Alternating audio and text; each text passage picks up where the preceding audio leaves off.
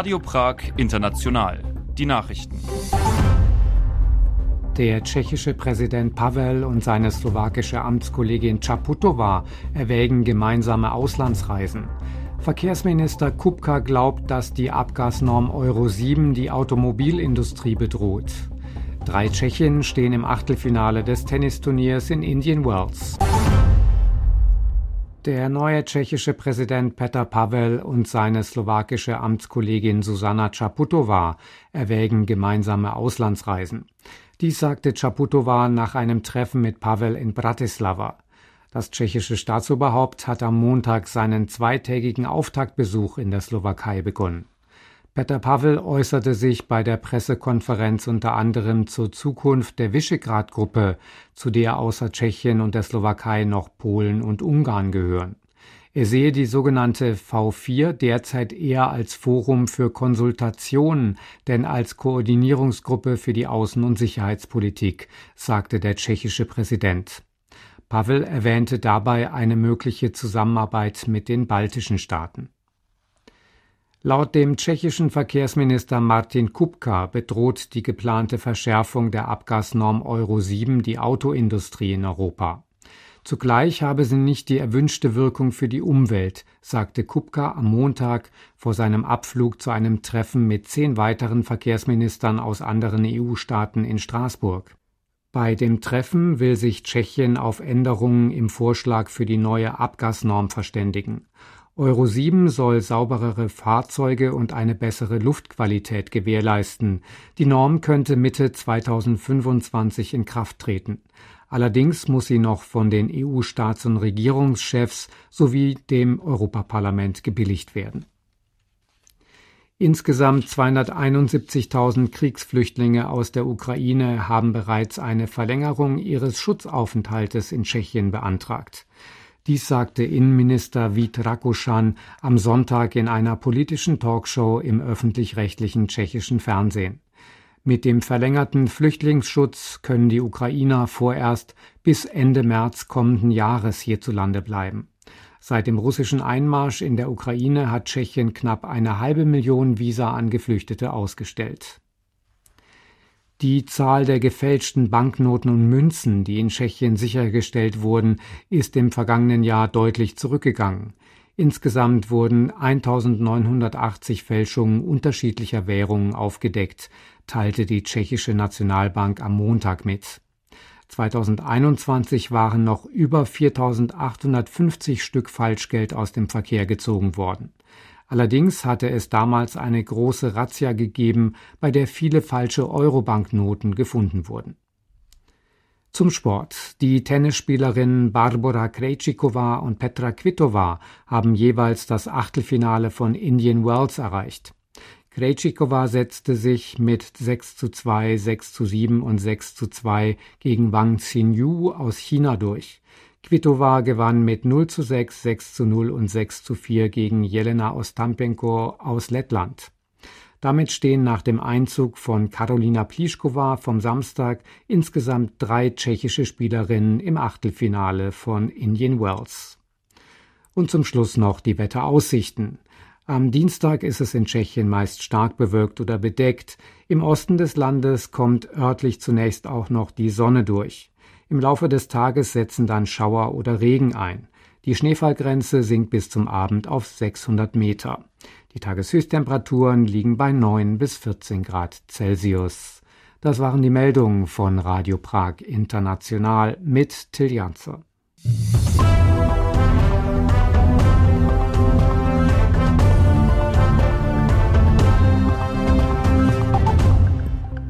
Hallo und herzlich willkommen bei einer neuen Woche hier bei Radio Prag International. Am Mikrofon begrüßt Sie Daniela Honigmann und das sind unsere heutigen Themen. Am Samstag gab es Vorgänge in Prag, die an die Szenen beim Sturm auf das Kapitol in Washington im Januar 2021 erinnerten. Am Rande einer Demonstration von Regierungsgegnern auf dem Wenzelsplatz versuchte nämlich eine Gruppe von Leuten, sich Zutritt zum Nationalmuseum zu verschaffen, um die dort aufgehängte ukrainische Fahne zu entfernen. Was genau passiert ist, das erfahren Sie in unserem ersten Beitrag. Der zweite Bericht kommt dann auch von einer zweiten, aber einer friedlicheren Demonstration in Prag. Am Freitag wurde vor der chinesischen Botschaft die Solidarität mit Tibet zum Ausdruck gebracht und unsere Kollegin war vor Ort. In der zweiten Hälfte der Sendung bewegen wir uns dann raus aus Prag und etwa 170 Kilometer in Richtung Südosten. Die neue Ausgabe von unserem Reiseland führt auf die Burg Svojanov. Ich wünsche Ihnen viel Spaß beim Zuhören. 18 Verdachtsfälle einer Ordnungswidrigkeit, einer auf eine Straftat, zwei verletzte Polizisten. Das ist die traurige Bilanz eines gewaltsamen Zwischenfalls am Samstag in Prag. Am Rande einer Demonstration gegen die Regierung haben Protestierende versucht, das Prager Nationalmuseum zu stürmen. Sie wollten die am Gebäude befestigte ukrainische Fahne entfernen. Es sind Bilder, die an den Sturm des Kapitols in Washington im vorletzten Jahr erinnern. Ferdinand Hauser hat die Einzelheiten. Die Lage eskalierte nach einer Anti-Regierungsdemonstration am Samstagnachmittag. Die Bürger hätten diese Typen gewählt und sie seien nicht damit einverstanden, wie die Politiker vorgingen, erklärte ein Mann, der aus dem Kreis Slin nach Prag zur Demonstration angereist war. Mehrere tausend Menschen forderten den Rücktritt der Regierung, da diese ihrer Meinung nach nicht gegen die Inflation und die Energiekrise vorgehen würde. Jegliche Verbindungen zu Russland wurden dabei zwar bestritten, dennoch befand sich in der Menge etwa ein Mann, der durch ein aufgesticktes Z auf dem Rucksack und das Tragen des Symbols der russischen Gruppe Wagner auffiel. Gegen den Mann nahm die Polizei Ermittlungen auf wegen des Straftatbestands des Verleumdens, Anzweifelns und Gutheißens von Völkermord. Einberufen worden war der Protest von der Partei PRO. Das Kürzel steht für Bravo, Respekt, Odbornost, zu Deutsch Recht, Respekt, Expertentum. Die Partei wurde im April vergangenen Jahres gegründet. Die Aktion am Samstag stand unter dem Titel Česko proti bídě, zu Deutsch Tschechien gegen die Not. Mit dem Ende der Demonstration fing der Tumult aber erst an. Ein Journalist des Wochenmagazins Reflex veröffentlichte später auf Twitter ein Video davon. Es zeigt einen Mann, der mit einem Megafon über den Wenzelsplatz marschiert.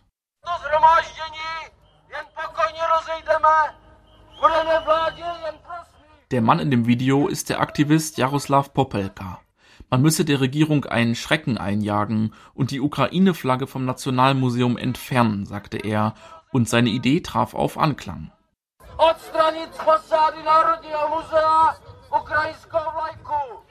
18 Personen versuchten laut offiziellen Angaben in das historische Gebäude einzudringen, um die Fahne zu entfernen, angefeuert von der Menge. Man solle statt der ukrainischen die tschechische Flagge am Museum anbringen, skandierte die Masse, wie ein weiteres Video auf Twitter zeigt. Bevor der versuchte Sturm auf das Nationalmuseum begann, hatte die Polizei über Lautsprecherdurchsagen immer wieder dazu aufgerufen, den Platz zu verlassen, allerdings vergeblich. Unter den Menschen vor dem Museum befand sich auch Miroslav Ševčík, Dekan der Fakultät für Volkswirtschaft an der Prager Wirtschaftsuniversität WŠE. Seine Teilnahme an der Aktion stritt Ševčík in den Inlandsendungen des tschechischen Rundfunks jedoch ab.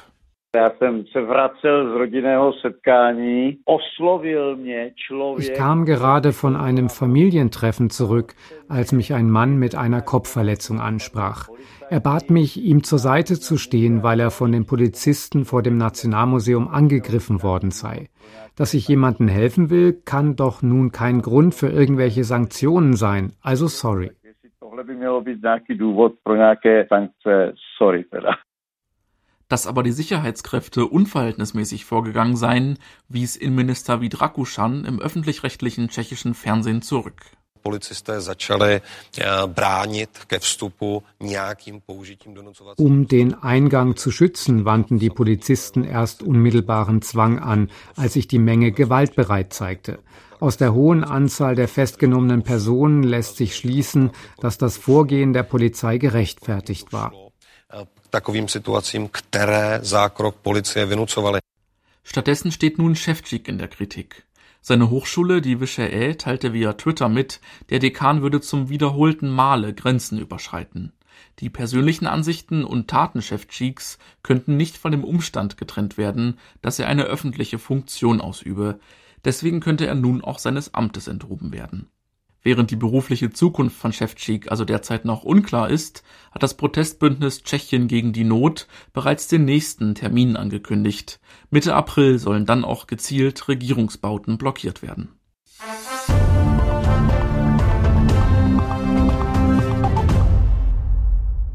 Am Freitag hingen an vielen Rathäusern und weiteren Gebäuden in Tschechien wieder tibetische Flaggen und ihre Unterstützung für Tibet brachten auch tschechische Parlamentarier zum Ausdruck. Vor der chinesischen Botschaft in Prag fand anlässlich des Tages des Tibets-Aufstands am 10. März zudem eine Demonstration statt. Martina Schneibergowa war dabei. Svobodu, Tibetu, Svobodu, Tibetu, Svobodu, Tibetu. Freiheit für Tibet riefen die Menschen, die sich am 10. März vor der chinesischen Botschaft versammelten. Viele hatten Tibet-Flaggen mit. Initiator der Demonstration war Amnesty International. Der Abgeordnete Hayato Okamura erinnerte an den Aufstand der Tibeter gegen die kommunistische Regierung Chinas von 1959. Der Christdemokrat machte auf zwei Beschlüsse aufmerksam, die von der Gruppe der Abgeordneten verabschiedet wurden, die Tibet unterstützt. Pozvedli jsme hlas proti tomu, že wir protestieren dagegen, dass die kommunistische Regierung in Peking die tibetischen Eltern mit Gewalt dazu zwingt, ihre Kinder praktisch zur Umerziehung in Internatsschulen zu schicken. Dort dürfen sie ihre Muttersprache nicht benutzen, zudem werden sie nicht in der tiefen geistlichen Tradition der tibetischen Kultur erzogen. Der zweite Beschluss betrifft das chinesische Vorhaben, vorzuschreiben, wer der Nachfolger des Dalai Lama wird. Dies ist schrecklich.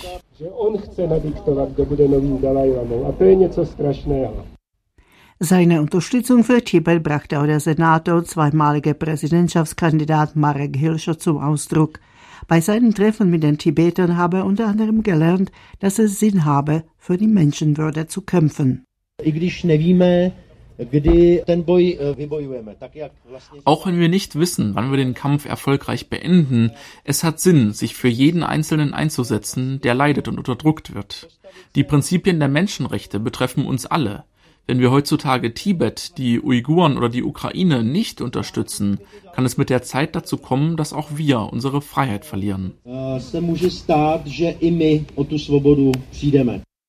Viele der Teilnehmer der Demonstration unterzeichneten eine Petition, die die Freilassung des tibetischen Mönchs Rinchen Zultrim fordert. Der Mönch wurde wegen seiner Kritik an der chinesischen Regierung ins Gefängnis geschickt. Die Ex-Abgeordnete Katerina Bursi-Kowaschak ist Direktorin des Vereins Tschechi Tibet Podporui, Tschechen unterstützen Tibet.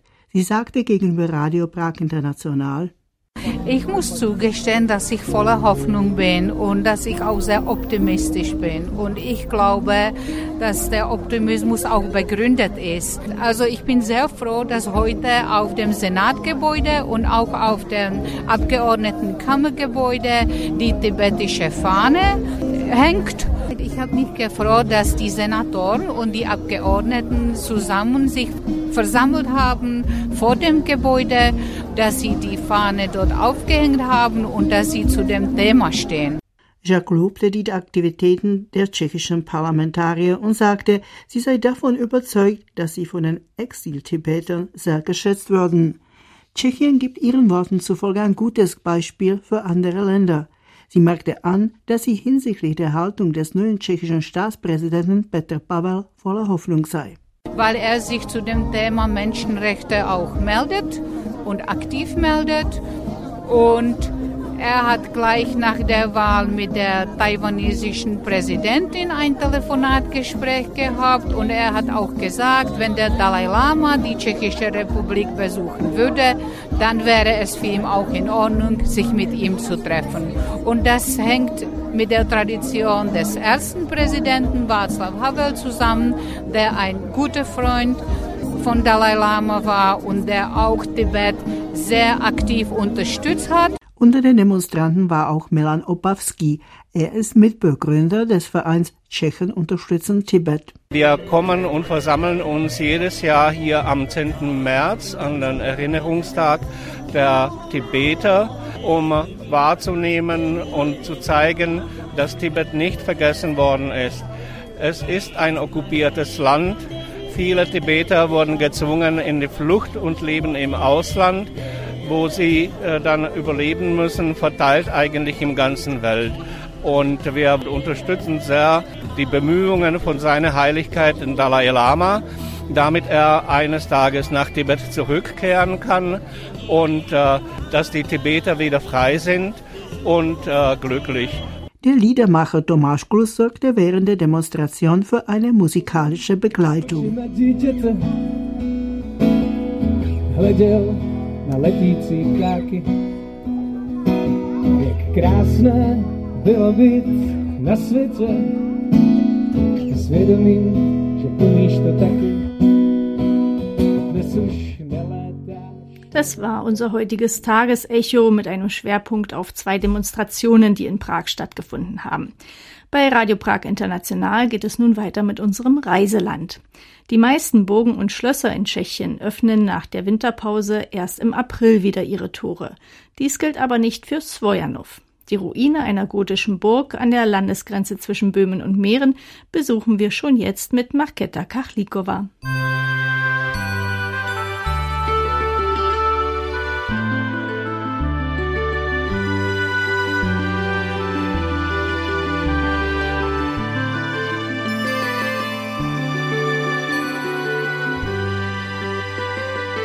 Reiseland Tschechien. Snažíme se vyhovět těm návštěvníkům, kteří jsou natěšení po zimě a chtějí jezdit na Wir wollen jenen Besuchern entgegenkommen, die sich nach dem Winter schon auf das Reisen freuen. Wenn das Wetter schön ist, ist der März eine gute Zeit für einen Besuch. Wir haben vorerst nur an den Wochenenden geöffnet, aber im April werden wir den Wochenbetrieb aufnehmen. Soweit der Kastellan von Zwojanov Miloš Dempir. Die Burg Svojanov steht inmitten tiefer Wälder über die malerischen Tal des Flusses Kretinka. Sie ist eine der ältesten Königsburgen hierzulande und dabei die einzige, deren Architektur eine Mischung aus Gotik und Empire aufweist. Hrad jako takový byl založený někdy kolem roku 1224. Die Burg wurde um 1224 gegründet. Sie sah völlig anders aus als heute und war wesentlich kleiner. Die ursprüngliche mittelalterliche Burg bestand nur aus dem heutigen Kern, also dem steinernen Gebäude in der Mitte. Eine Dominante bildete der 26 Meter hohe Turm. Dahinter verbarg sich der gotische Wohnpalast, von dem heute nur noch die Keller erhalten geblieben sind. Die gesamte Burg war von einer hohen, mächtigen Mauer umwoben, die bis heute steht. Sofern es hinter der Mauer noch weitere Bauten gab, waren es nur Gebäude aus Holz. Svojanov sei in jener Zeit wenig bequem gewesen, betont Dempir.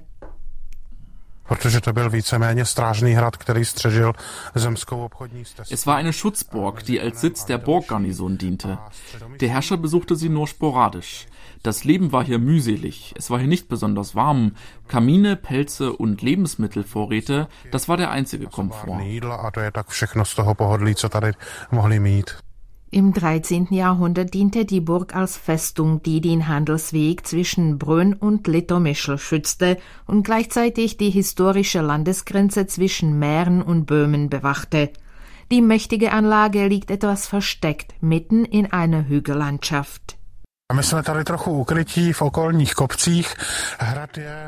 Die Burg selbst befindet sich auf einem hohen Felsvorsprung, etwa 100 Meter über dem Wasserpegel des Flusses. Manche der umliegenden Hügel sind aber noch höher. Der Vorsprung wird auf drei Seiten vom Fluss umströmt. Das heißt, dass auch der Handelsweg von drei Seiten her rund um die Burg führte. Und man hatte von ihr aus wirklich einen guten Blick über einen langen Abschnitt der Handelsstraße. Die Burg war mächtig. Ihre Dominante ist bis heute ein zylindrischer Wachturm, dessen scharfe Kante der Zufahrtsstraße zugewandt ist. Die massive Mauer, die das Areal umgibt, ist an manchen Stellen bis zu acht Meter dick. Der ursprüngliche frühgotische Palast ist noch im Mauerwerk des heutigen Empire-Palastes erhalten. Über die Entstehung der Anlage gebe es viele Theorien, sagt Empire. Da es sich um eine sehr frühe Zeit handelt, liegen keine Dokumente vor. Wir neigen der Ansicht zu, dass die Burg von Sveslav von Bořitov gegründet wurde, und zwar für König Přemysl Otakar I. Er war also der Burgmeister des Königs. Durch die Anlehnung an seinen Namen Sveslav bzw. Svojslav entstand der Name Svojanov. Svojslav vzniklo také jméno Svojanov. Im Jahr 1265 gründete König Přemysl Otakar II. die nahegelegene königliche Mitgiftstadt Politschka, mit deren Geschichte die Schutzanlage eng verbunden ist. Der König gab der Burg Svojanow auch den neuen deutschen Namen Fürstenberg, der sich jedoch nicht durchsetzte. Nach dem Tod von Przemysl erhielt die Königin-Witwe Kunigunde Svojanow als königliche Mitgift. Sie lebte dort später mit ihrem zweiten Ehemann Zawisch von Falkenstein. Zawisch eh, war ein sehr ehrgeiziger Adeliger. Er stammte aus dem südböhmischen Haus der Wittigonen. Sein Ziel war es, ein Bündnis zwischen den böhmischen und den ungarischen Königen gegen die Habsburger zu schaffen. Kunigunde fand Gefallen in ihm, der er angeblich sehr hübsch gewesen sein soll. Die Adelsvertreter haben ihre Verbindung aber nicht akzeptiert, weil sie nicht ebenbürtig war. Kunigunde war Königin und Zawisch nur ein Adeliger. Zudem gewann er dadurch eine sehr privilegierte Stellung. Man bemühte sich daher durch Intrigen, den Namen von Zawisch in Verruf zu bringen, vor allem bei seinem Stiefsohn, König Wenzel II. Kunigunde starb 1285. Dies war zwar kurz nach der Hochzeit mit Zawisch, aber sie hatten sogar schon einen Sohn. Das Paar hielt sich nur sehr wenig in Prag auf. Sie lebten vor allem in Radec nad Morawici und auch auf der Burg Svojanov. Nach dem Tod von Kunigunde lehnte Zawisch es ab, die Burg in den königlichen Besitz zurückzugeben. Er blieb hier weiter wohnen, was eigentlich widerrechtlich war, und weil er seine Stellung festigen wollte, heiratete er die ungarische Prinzessin Elisabeth. Als ihr gemeinsamer Sohn geboren wurde, wollten die Eltern ihn in Svojanov taufen lassen – dies wäre ein Anlass für ein Treffen des böhmischen und des ungarischen Königs gewesen. Durch Intrigen erreichten die böhmischen Adeligen allerdings, dass König Wenzel II. Zawisch gefangen nehmen ließ. Der Adelige wurde eingekerkert und am 24. August 1290 hingerichtet. Der Kastellan betont, Tím skončilo, dá se říct, i nejslavnější období dějin hradu Svojanova. Damit ging die berühmteste Zeit der Burggeschichte zu Ende. Svojanov war später nie mehr der Sitz einer so berühmten Persönlichkeit. Sie wurde wieder nur eine der Burgen in der Linie der Grenzfestungen. Těch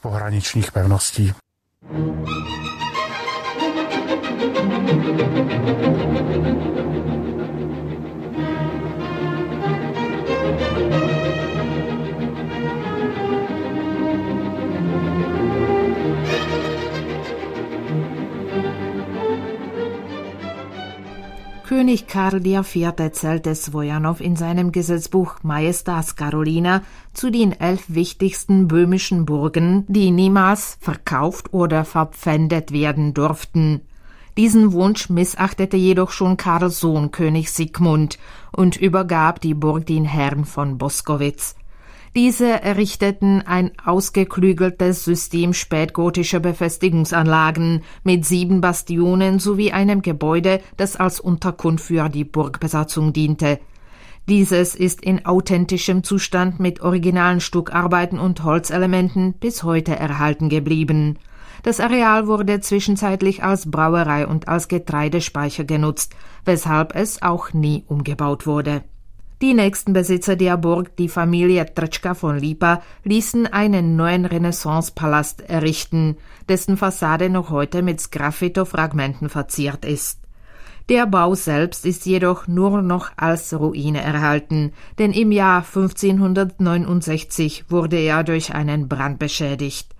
Im 19. Jahrhundert wechselten sich mehrere Besitzer ab und in einem Teil der Gebäude wurde eine Graphitfabrik errichtet. Nach einem weiteren Brand im Jahr 1842 ließ das Ehepaar Christen die Burg teilweise im Empire-Stil wieder aufbauen. Der Hauptwohnpalast und das Eingangsgebäude erhielten ihr heutiges Aussehen. Der letzte private Besitzer, Anton Franz Hasche, ließ 1879 die Innenräume des Schlosses mit Gemälden des späten Empire ausstatten. Im Jahr 1910 wurde das Schloss von der Stadt Politschka gekauft. In ihrem Besitz befindet sich auch heute noch.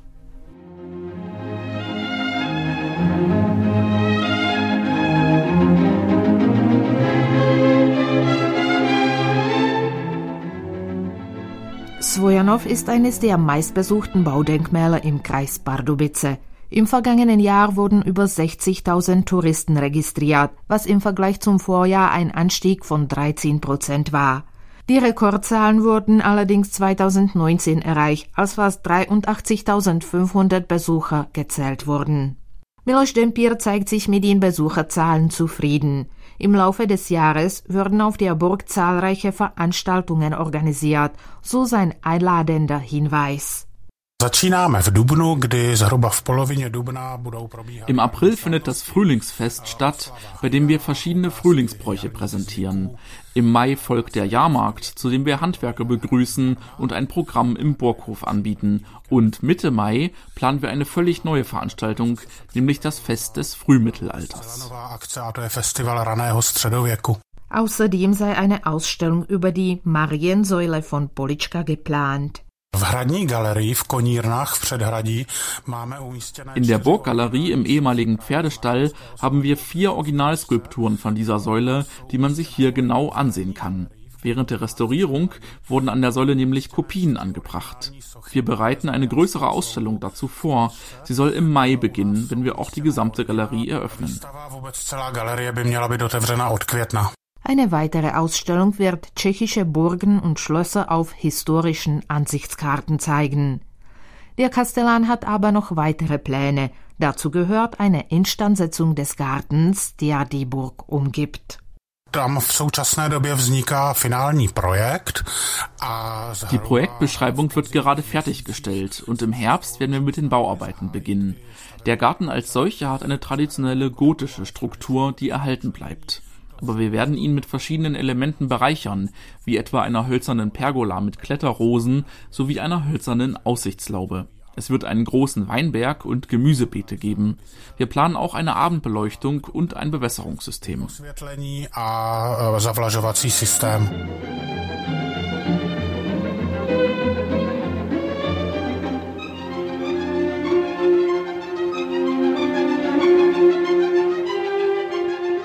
Burg Svojanow liegt im Süden des Kreises Pardubice auf halber Strecke zwischen Hradec Králové und Brünn. Sie ist im März an den Wochenenden von 10 bis 17 Uhr, ab April dann täglich außer montags von 9 bis 17 Uhr geöffnet. Es werden drei Besichtigungsrunden angeboten. Diese Informationen finden Sie auch auf unserer Website deutsch.radio.cz. Und damit verabschieden wir uns für heute und freuen uns auf ein Wiederhören am Dienstag. Daniela Honigmann sagt Naslischenow.